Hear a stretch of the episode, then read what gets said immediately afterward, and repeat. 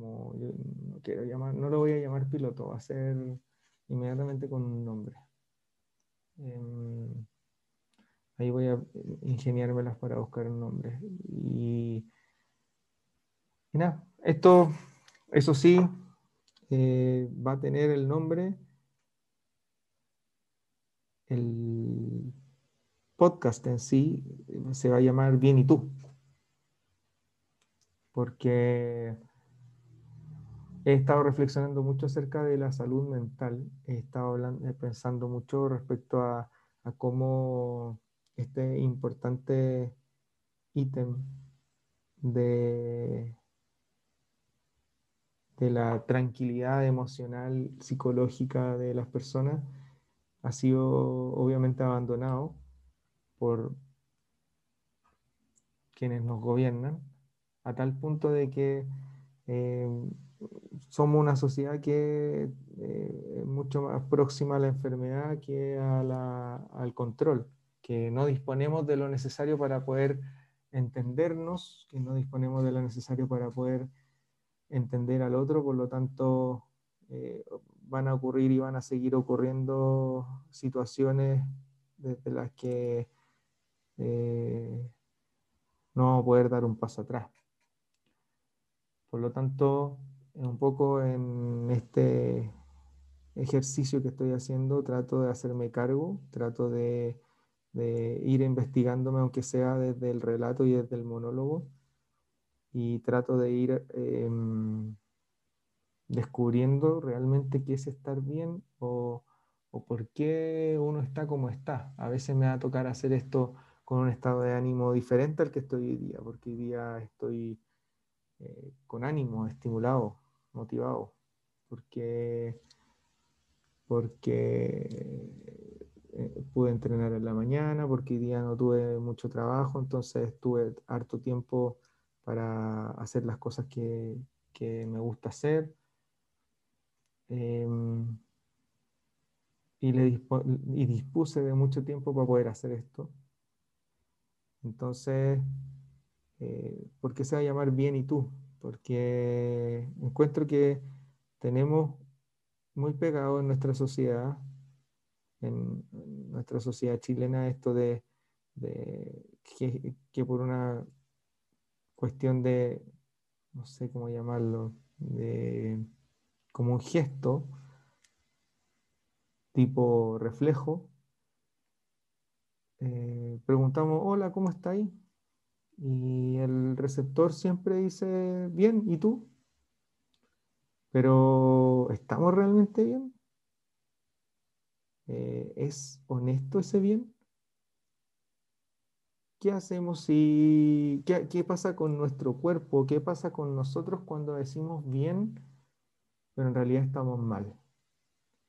¿O qué pasa con el interlocutor cuando en lugar de escuchar bien, escucha que le responden mal?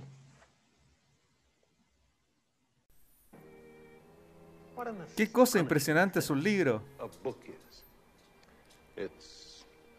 Es un objeto plano, hecho de un árbol, con partes flexibles, en las que se imprimen muchos garabatos graciosos. Pero si le echamos una mirada, nos encontramos dentro de la mente de otra persona. Quizás alguien muerto hace miles de años, a través de los milenios, un autor hablando clara y silenciosamente dentro de tu cabeza, directamente a ti. La escritura es quizá la mejor invención humana. Una personas que nunca se conocieron, ciudadanos de épocas distantes, los libros rompen la barrera del tiempo. Un libro es prueba de que los humanos son capaces de hacer magia. En la voz, Carl Sagan, que fue un astrónomo, astrofísico, cosmólogo, astrobiólogo, escritor y divulgador científico estadounidense. Falleció a la edad de 62 años, un 20 de diciembre de 1996. Claro, porque porque la escritura tiene sentido en, el habla, porque las palabras tienen sentido en el habla. y los mundos mágicos, científicos, filosóficos, tecnológicos surgen de lo que uno hace desde el entendimiento en el habla del mundo. Entonces la, escritura es un sustituto evocador del habla. Y el habla es un modo de estar en la relación, es un modo de coordinar el sentido, el vivir. El lenguaje es un modo de coordinar los sentires, los haceres y las emociones en la convivencia. Hay un montón de libros al lado de mi cama. Tengo por lo menos unos 30 libros, de los que tengo que haber revisado el 50% y el otro 50% está sin leer. Hay libros que compré hace poco, hay libros que pedí prestado hay libros de hace mucho tiempo que me regalaron, otros que la gran mayoría que los compré. Pero ahí están, esperando. Están al lado de mi cama, como al alcance de mi mano, con la idea de que en algún momento vayan a ser abiertos. Em, siempre intenté como evitar acumular cosas. De hecho, gran parte de mi infancia y cosas que tengo eh, son actuales, no, está de mi infancia en las cosas que tengo. Em, no fui alguien muy apegado a las cosas, pero me pasa algo súper raro con los libros. Me pasa que como que necesito tener ese libro del que me interesa, el que escucho hablar, del que salió y que su tema me, apasiona, porque si no, estoy incómodo. Y esa incomodidad no la resuelvo leyéndolo, no la resuelvo hojeándolo, sino que la resuelvo teniéndolo. Y es una locura, es un espacio, una pequeña locura que es parte de mi manera de ser y que estoy tratando de buscar la explicación un poco haciendo este ejercicio que yo llamo autoterapia. Hay hartas cosas en mí que todavía no resuelvo y que eh, he dedicado harto tiempo a pensar respecto a si están bien o si están mal, si hay cuestiones que vale la pena destapar, si hay cuestiones que vale la pena conversar con un profesional, si hay cuestiones que vale la pena conversar con un amigo, conversar con la pareja. Pero quiero partir por esas cosas que destacan por sobre las que están más escondidas profundamente, porque quizás así logro encontrar esos espacios incómodos que lleguen a dar con ese punto donde esto realmente se transforma en una terapia, porque en este momento es un ejercicio autodidacta de la autoconversación. Muchos autos, auto, autodidacta, autoterapia. Em, y bueno, hay una cosa que yo escuché de una charla hace poco que se hizo gracias a un sitio que se llama El Periodista en donde hablaron acerca del futuro, la innovación, el big data y un montón de cosas que están dentro de mi marco referencial de interés. Y una de las cosas que me, que me gustó mucho y que tiene relación con los libros nuevamente es que el saber ha ido progresando eh, con el paso del tiempo hasta el punto de darnos cuenta de que en un principio era importante para la gente saber y ser admirado por ese saber. Tener discípulos, convertirte en maestro, en tutor, etc. Después ese saber se transformó en saber buscar, ser hábil en la búsqueda. Recuerdo que cuando era chico, cuando estaba en el colegio, había un ejercicio que me gustaba mucho en mi casa eh, de hacer una y otra vez que era buscar palabras en los diccionarios. me llamaba la atención que existiera un, libro lleno de palabras y de su significado, que era muy grande y se llamase Pequeño Laruz. Era un pequeño Laruz rojo, de empaste duro, tapadura, muy bonito, con hoja delgadita como la Biblia. Y era un libro que eh, en sus significados más llamativos de la página tenía acompañado una imagen.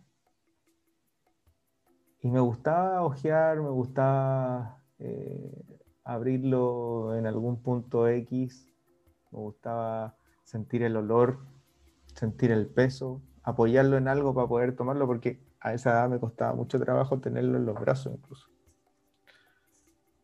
Y recuerdo que tenía la habilidad destacada en el colegio por, mi, por mis pares, más que por mis pares, por, mi, por mis profes de ese entonces, esta habilidad de poder encontrar rápidamente la palabra, de ser el más rápido en encontrar una palabra en el diccionario. Eso porque también siempre fui muy fijado del abecedario, de darme cuenta cuál era la letra que venía antes y después. Y obviamente eso te sirve para ir cachando qué palabra es la que viene o qué, en qué altura del, libro más o menos puede estar la palabra que estáis buscando. Em, eso me ayudó a ser hasta la fecha alguien muy fijado en la ortografía, muy fijado en que la gente no cometa ese error, en tratar de corregirlo. Y obviamente eso te convierte rápidamente en un petulante, porque no toda la gente quiere saber que se equivoca. No toda la gente quiere saber cuándo cae en un error, ni menos que se lo puntualicen. Entonces, en un principio también tenéis que, y tuve que empezar a desarrollar habilidades en otro aspecto que tenía que ver no solamente con hojear un libro y buscar la palabra, sino que también tenía que ver con lograr identificar ese tipo de sensaciones y mm, evitar provocarla. Por lo tanto, tenía que interpelar a la persona de una manera en la que fuese agradable para él escuchar y que se produjese el cambio, porque no tenía ningún sentido decirlo delante de más personas o hacerlo pasar por un mal momento, si finalmente el objetivo que era tratar de enseñarle o tratar de mostrarle su error, no iba a generar ningún cambio, sino que una patada en el poto quizá, un palmazo, un grito, una puteada, un enojo y una pérdida de conexión entre ambas, entre ambos, entre yo y esa persona. Entonces, al momento en el que me di cuenta, y ahora me estoy dando cuenta de que quizás fui mucho más rápido en interpretar un libro que interpretar a una persona. Obviamente son mucho más lento, requiere más tiempo. Y requiere tanto tiempo que llevo más de tres décadas intentando interpretarme a mí mismo, ¿cómo lo voy a hacer con el resto? Entonces, siguiendo, eh, saber primero, después saber buscar y en este momento donde la información está disponible para todo al alcance de nuestra mano y donde la tecnología ha evolucionado a que finalmente ya lo único que tengamos que hacer es prácticamente escribir o hablarle a un dispositivo para que nos entregue lo que estamos intentando averiguar. El tercer nivel del saber ahora habla acerca de saber discriminar la información de la que disponemos. O sea, pasamos por una etapa en donde era oportuno saber y que ese saber era innegable para la persona que lo estaba em, utilizando, manifestando, etc. Luego vino el saber buscar, el tratar de identificar dónde podía encontrar esa información y a quién podía acudir, en qué lugar podía yo desarrollarlo y de qué manera a través de un proceso podía eh, encontrar ese saber. Y ahora el proceso se elevó a otro nivel donde ya estando la información y ya no necesitando hacer un gran esfuerzo para buscarla, el esfuerzo está puesto en discriminar esa información. Por lo tanto, todo esto hace que un poco entienda por qué tengo esta fijación con los libros, por qué hay tantos libros y por qué está ese montón de libros al lado de mi cama. Es porque si algo, y de hecho lo he hecho repetidas veces, si algo se pasa por alguna temática de conversación, si algo llega a mi oído y recuerdo tener el libro o recuerdo haberlo leído en alguno de los libros, voy, lo busco, lo cito eh, y fortalezco un poco el discurso y también aprendo de pasada. Y tengo la ilusión de que también aprenda la persona que, eh, con la que estoy compartiendo ese momento. De hecho, muchas veces he utilizado ese recurso para fortalecer el argumento que estoy teniendo o para invalidar la idea errónea que estaba eh, diseñando para poder rebatir algo. Y creo que eh, gracias a esta letra, a estos libros, me ha permitido un poco también conocer el error, conocer en algún grado la humildad y por otro lado también em, reconocer que hay otra persona que piensa las cosas de una manera más articulada de la que lo pienso yo. Porque han habido muchos, muchos momentos en donde incluso en Twitter la gente es muy, como la gente es muy creativa en esa plataforma o en particularmente con las palabras, por, el, por la restricción que les provoca el hecho de tener un número determinado de caracteres para poder escribirla. Em, pasa que tienen que echar a volar todo lo necesario para que una idea quede sintética y pueda transferir la, el mensaje. Y hay gente muy concreta.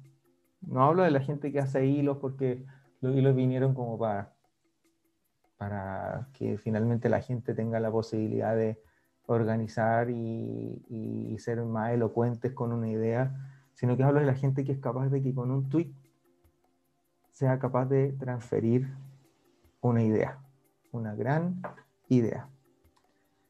Y hoy día casualmente me topé con, esa, con una de esas ideas y fue el puntapié inicial que le dio a que me atreviese a hacer esto, porque no sé, me imaginan las vueltas que me di para empezar a grabar, para empezar a hablar, para empezar a, atreverme a hacerlo. No sé cómo vaya a quedar, no sé si esto lo voy a eh, subir finalmente, pero este tweet fue el que eh, en una gran parte me ayudó a eh, establecer esa línea inicial por la cual me, gusta, me gusta la idea de partir, de comenzar.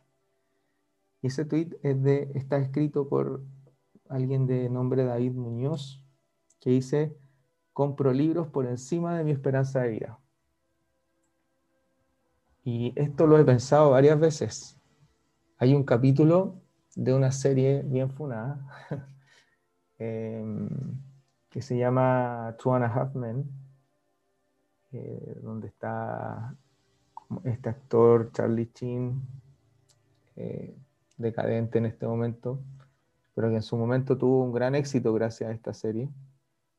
Y la serie gira en torno a dos hermanos eh, que, que ponen en evidencia los fracasos emocionales y los fracasos em, individuales desde dos vertientes diferentes, donde hay un tipo que es un vividor, un exitoso en lo económico, no así en lo emocional, y hay otro tipo que es un vividor a otra manera, en donde trata de sacar provecho del resto, divorciado, y que su vida se convierte en una circunferencia enorme de éxito, fracaso, dolor, risa, humor. Y todo esto el director Chuck Lorre lo detalla en muchas temporadas. Eh, siendo tan grande el fenómeno que incluso actores de la talla de Ashton Kutcher vino a reemplazar al divorciado de, del equipo Charlie Chin y que eh, fue él quien puso término a la serie. Bueno, antes de, de, irme más por la rama en eso, quiero recordar un capítulo en donde al personaje Alan, Alan Harper, le ocurre una crisis emocional en la que empieza a ver que ya llegó a una edad en la que ya no tiene el tiempo suficiente para hacer muchas cosas, en la que empieza a ver que el tiempo se le va, en la que empieza a ver que eh, todo lo que tenía pendiente de hacer no va a poder ser posible y entra en una suerte de angustia.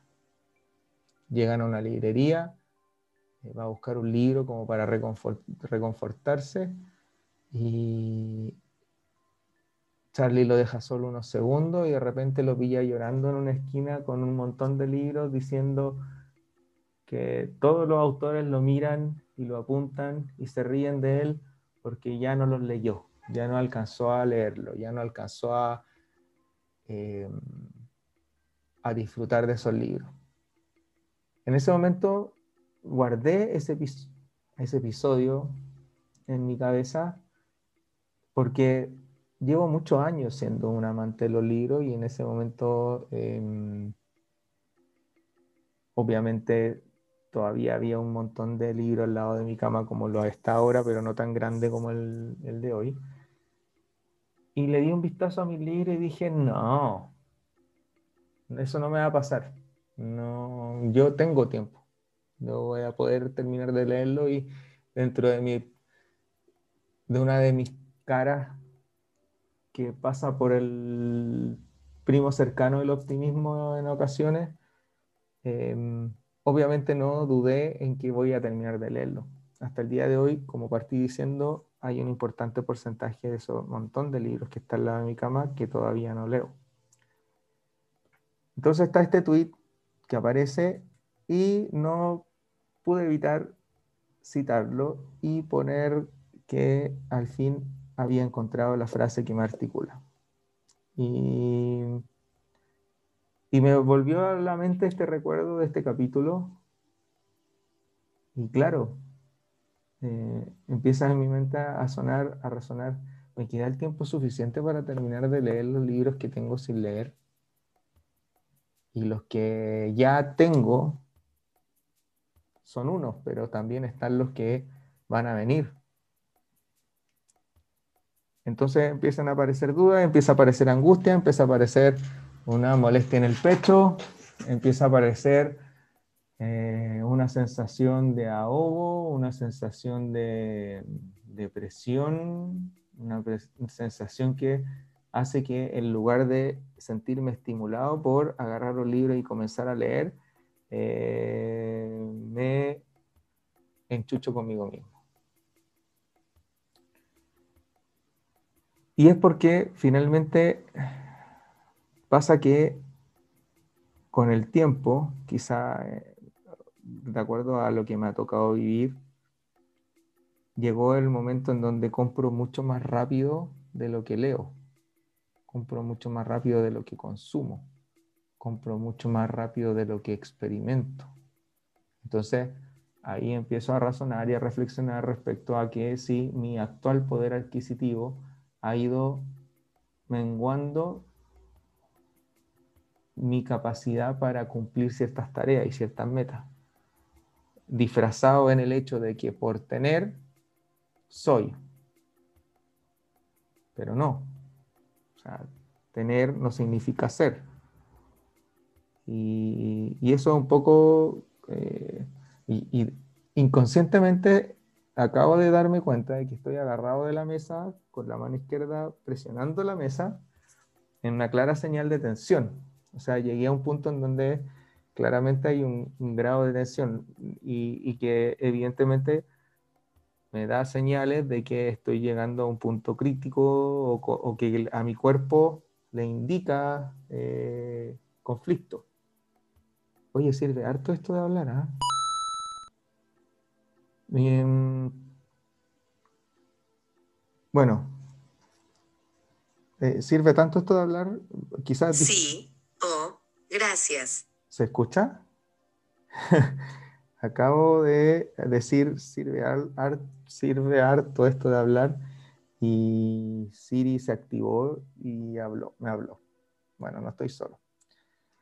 Em, ¿En qué estaba? Bueno, voy a seguir un poco la pauta que me diseñé para no perder un poco el camino. De hecho, he utilizado recién dos puntos de esa pauta en todo el rato que llevo hablando y no tengo idea cuánto llevo porque olvidé de tomar el tiempo.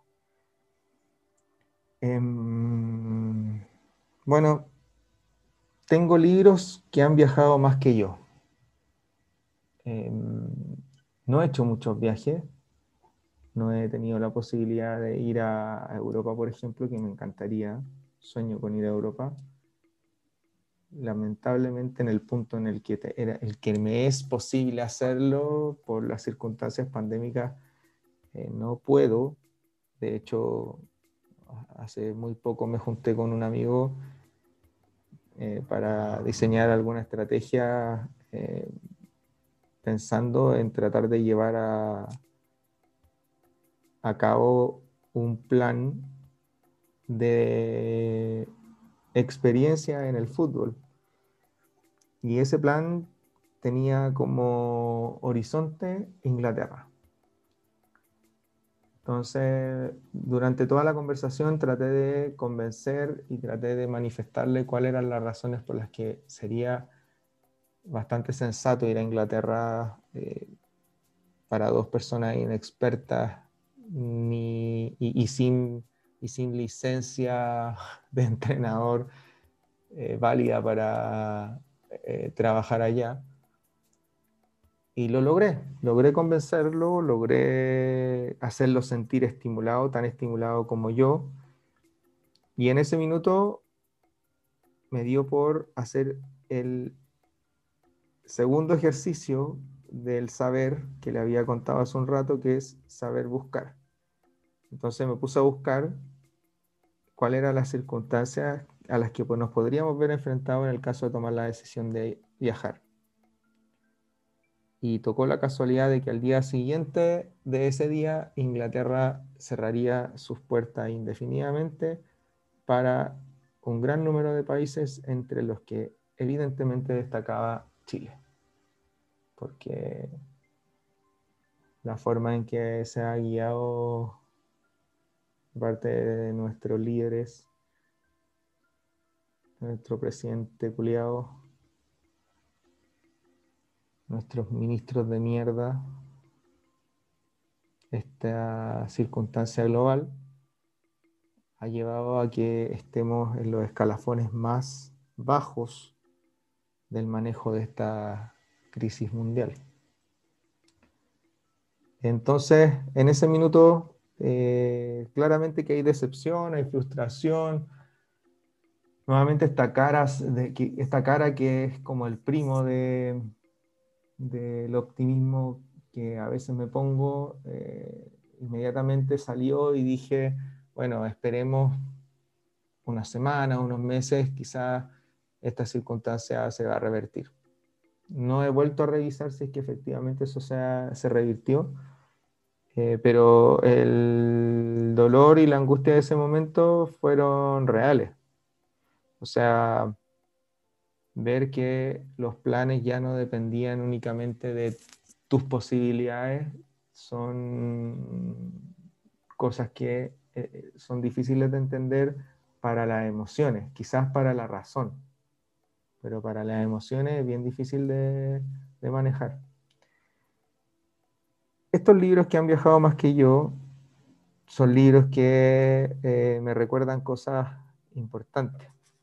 Eh, tengo el recuerdo de uno de esos libros que es una biografía en inglés de Jürgen Klopp, que todavía no leo, que la tengo hace mucho tiempo, que la hojeé y me puse a revisar eh, algunas imágenes, otras no las quise ver porque quería sorprenderme una vez que lo abriera para leerlo.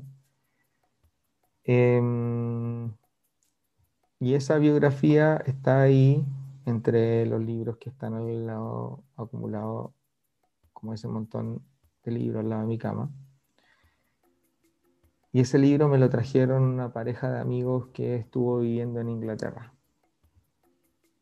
Yo le había pedido otro libro, pero ellos tuvieron la voluntad y la hermosa disposición de que al no encontrarlo, no vinieron a Chile ni volvieron con las manos vacías para decirme, no, no lo encontré, sino que eh, llevaron el acto de amor a un sitio en donde se preocuparon de buscar algo que fuese también de mi interés.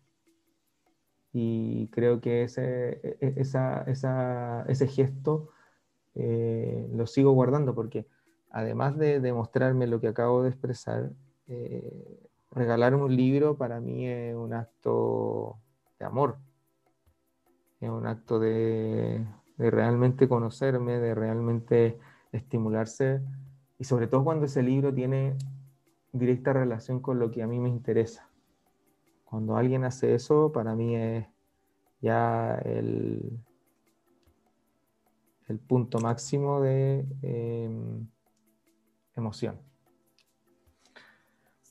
Otro libro que tengo es la biografía de Cruyff, La Metamorfosis de Martí no que son dos libros que me trajo otra pareja de amigos que viajaron por estudio a España, que lamentablemente, bueno, no lamentablemente en realidad, de una manera en que se, de la manera en que se dieron las cosas, creo que fue positivo que se hayan separado.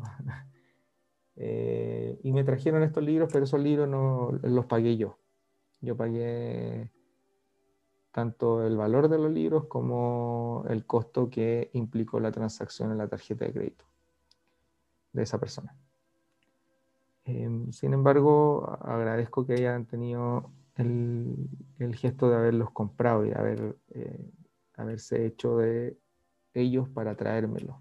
Que independiente de que nuestra, nuestro vínculo con esta persona eh, se haya deteriorado a tal punto en donde yo no quiero saber nada de ella, em,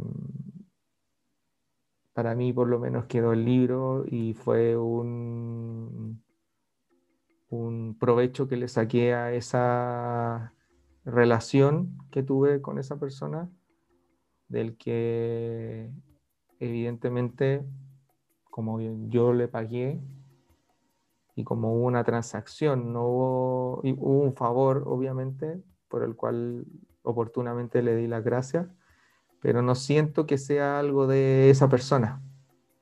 No, no siento esos libros como si fuesen un regalo, no, no, es como el libro de Klopp, para nada, no tiene ni ninguna proximidad.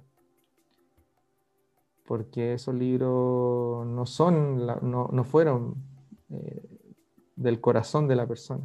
Fue el gesto que en ese momento nos unía. Eh, y ese gesto obviamente tuvo su recompensa y me hice cargo también de devolver con otros gestos.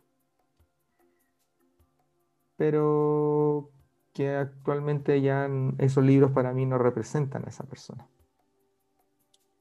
No así como mis amigos que vivieron en Inglaterra. También compré, gracias a otro amigo,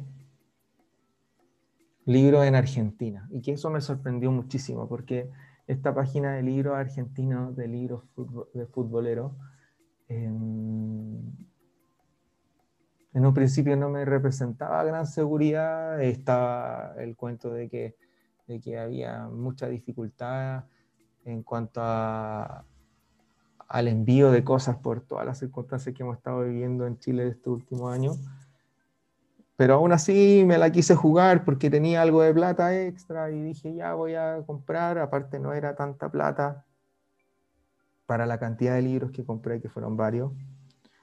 Y mi amigo me dio la facilidad de hacerlo, incluso me salieron más baratos de lo que yo había cotizado, entonces por todos lados había que hacerlo. Entonces, em, los compré los compré y para felicidad mía y para esa alegría inconmensurable que tiene el hecho de que te llegue algo a la casa, independiente de que tú sepas que es. Esa alegría que te trae el hecho de que llegue algo a tu casa en un paquetito y que tengas que abrirlo es un acto bien entretenido. Em, entonces me llegaron a, a la semana de haberlos comprado y fue la raja, que hayan llegado todo, que haya llegado todo bien, que los libros hayan llenado mis expectativas. Eh, tres de esos libros ya los leí, los demás todavía no. De hecho, uno está sellado todavía. Y ahí está. También están dentro del montón de libros al lado de mi cama. Pero vinieron de Argentina entonces tengo al lado de mi cama libros que han venido de Inglaterra, libros que han venido desde España, libros que han venido desde Argentina. Y algunos, bueno, a principios de mes de noviembre del año pasado me quise hacer de la revista Panenka, eh, porque había un número que venía que era para mí lo máximo, que era una revista dedicada exclusivamente a el loco Bielsa.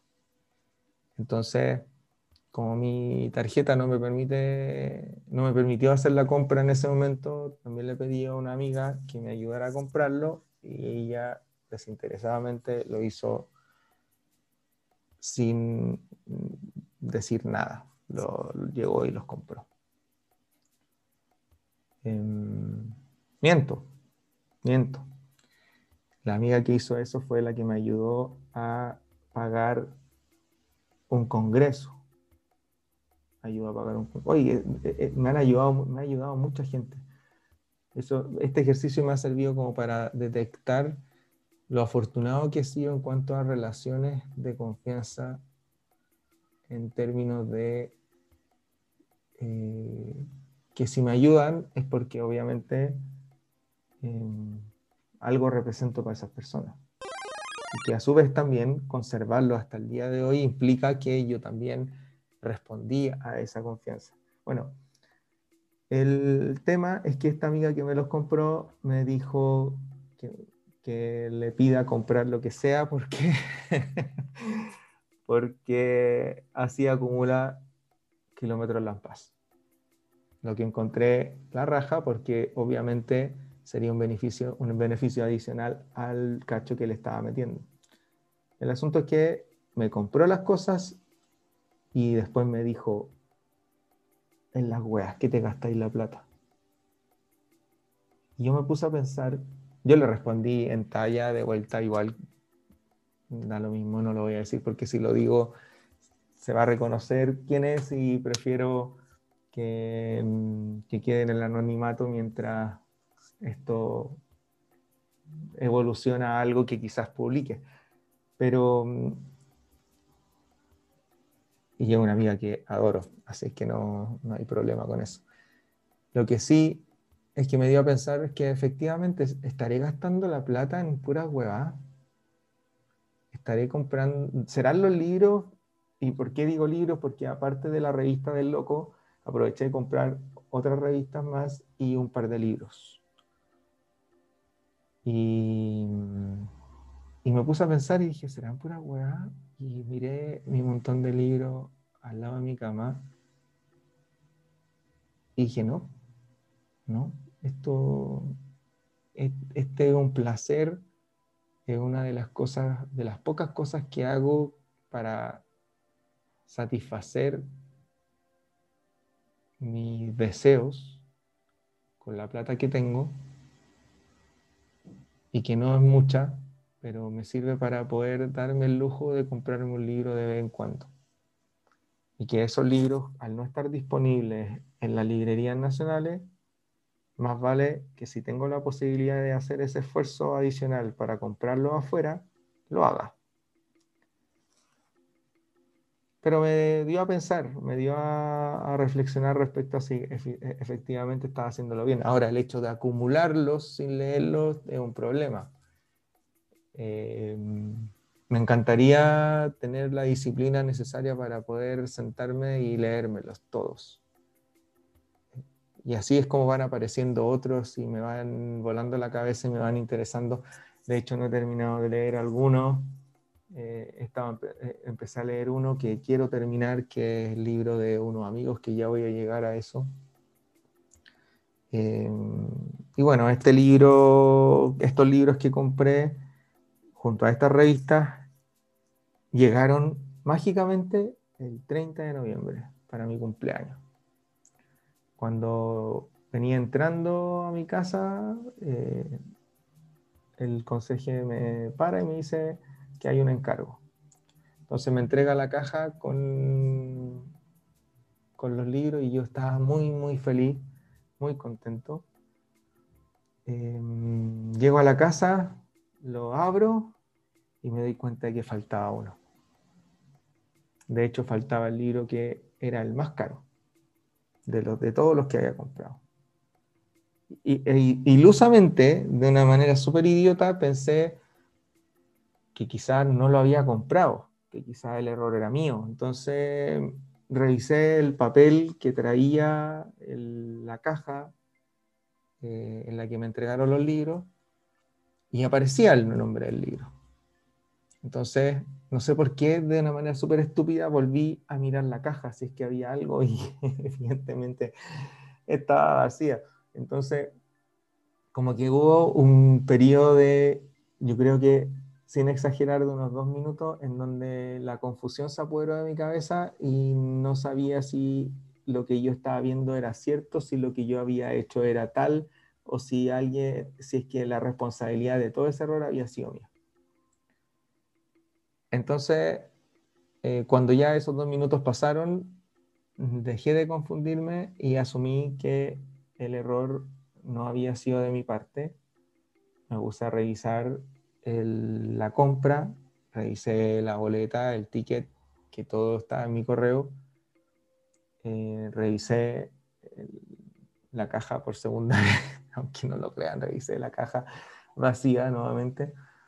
Y bueno, ahí fue cuando hice el alegato, le saqué foto a la hueva y, y obviamente le quitó un pedacito de alegría a mi cumpleaños de, en ese momento. Sin embargo, después la recuperé porque dije, bueno, me llegaron estos y fue la raja igual, pero qué lata tener que estarme fijando en ese momento por hacer un alegato. Pero había que hacerlo ese mismo día para que quedara constancia. Entonces, claro, tuve que gastar algunos minutos de mi tiempo del el día de mi cumpleaños en mandar un correo manifestando mi molestia por la circunstancia. Porque el importe que te cobran por mandar tu libro desde España no es menor, harta plata. Y la compra yo la había hecho, pónganle ustedes, el 5, sin huevear, el 5 de SMI llegó el 30. Entonces yo venía de haber comprado estos libros que le había contado en Argentina que me llegaron la semana siguiente y obviamente Argentina está al lado, pero obviamente las emociones no entienden a la razón muchas veces y la emoción que me produjo el hecho de que haya llegado tan rápido de un lado y se haya demorado tanto el otro y más encima con un error es algo que no voy a poder sacarme del pecho. Eh, algo que no voy a poder, no sé si vuelva a comprar nuevamente algo a ese mismo sitio. Tengo un contacto que, que, fue la razón por la que me animé a comprar la revista Panenka, que siempre publica en, su, en sus redes que, que, que, tiene el nuevo número. Y me animé y dije, bueno, si llega con tanta celeridad la revista, probablemente va a llegar con la misma celeridad a mi encargo. El asunto es que eh, estamos hablando de la compra un 5 de noviembre, de que el error el encargo con el error llegó el 30 de noviembre del año pasado y que ayer recién llegó el libro. Entonces, y porque cuando yo hice el reclamo me dijeron que el envío iba a ser a través de correo normal, no certificado. Eso provocó en mí un... voy a recapitular un poco. Cuando yo pedí el, que, que resolvieran el problema, lo hice con muy buena voluntad.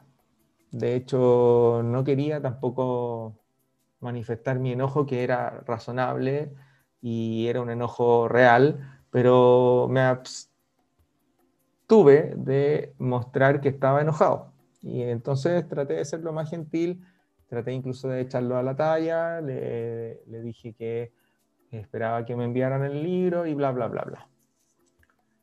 El asunto es que pasó mucho tiempo sin que, sin que tuviese respuesta, entonces después ya la, siguiente no era tan simpática, pero aún así mantenía la cordialidad. Y hace, uno, hace un mes atrás eh, me desperté en la noche, bueno. me desperté en la noche angustiado, con dolor en el pecho, me desperté a las cinco y media, seis de la mañana. Em, pensando en que me iban a cagar y que no me iban a mandar el libro y que, y que había perdido ese objeto. Obviamente ustedes van a pensar quizás el loco culeado, el weón tonto, cómo se pone así por un libro, pero es la razón por la que estoy haciendo este ejercicio. Es porque estoy tratando de entender por qué me pasan estas cosas. Entonces estoy tratando de utilizar este medio para no para conversar con ustedes, porque quizás lo voy a publicar en un acto de, de, mm,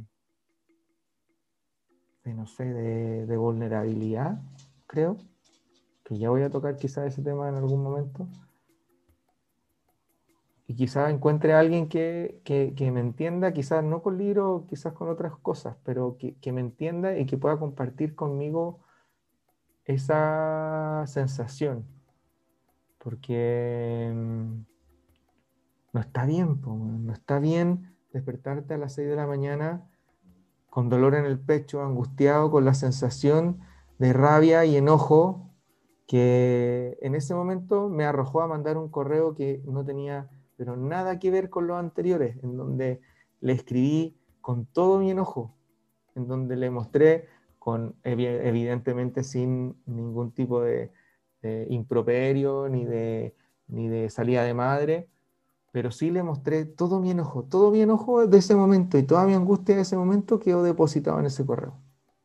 Toda. Y a lo que...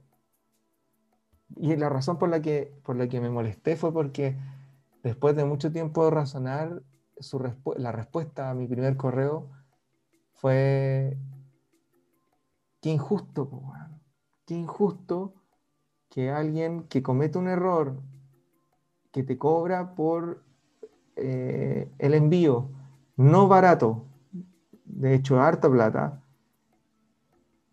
y que no cumple con el acuerdo, tenga la soltura de cuerpo para decir y decidir de que su respuesta va a ir en la, medida de lo que él estime conveniente. O sea, pagar menos y que se demore lo que se tenga que demorar, pero que va a llegar.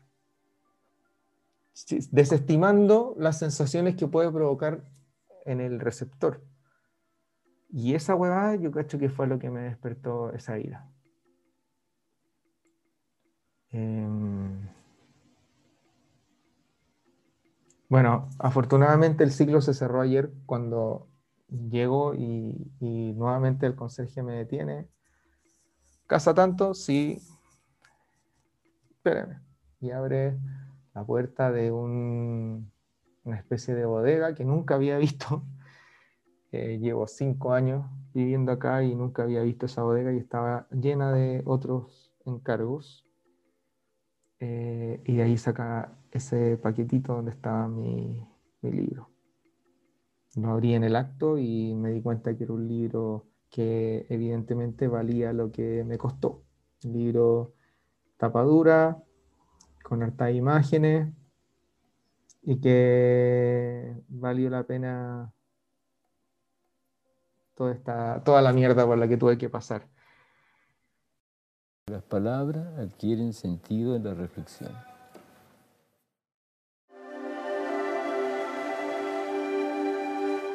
Ha sido bien saludable, pese a que sentí que me costó partir, sentí que, me costó eh, apretar, grabar.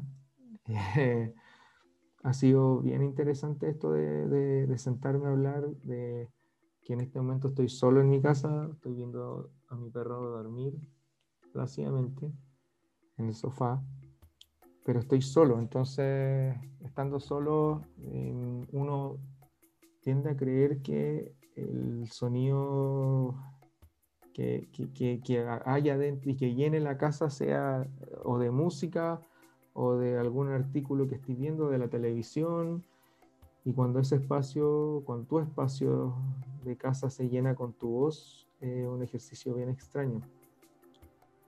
Eh, me ayuda también el hecho de tener puesto audífono, porque así escucho mi voz eh, un poco atenuada por la barrera que le, que le pone eh, estos audífonos al sonido. Pero ¿Qué es esto?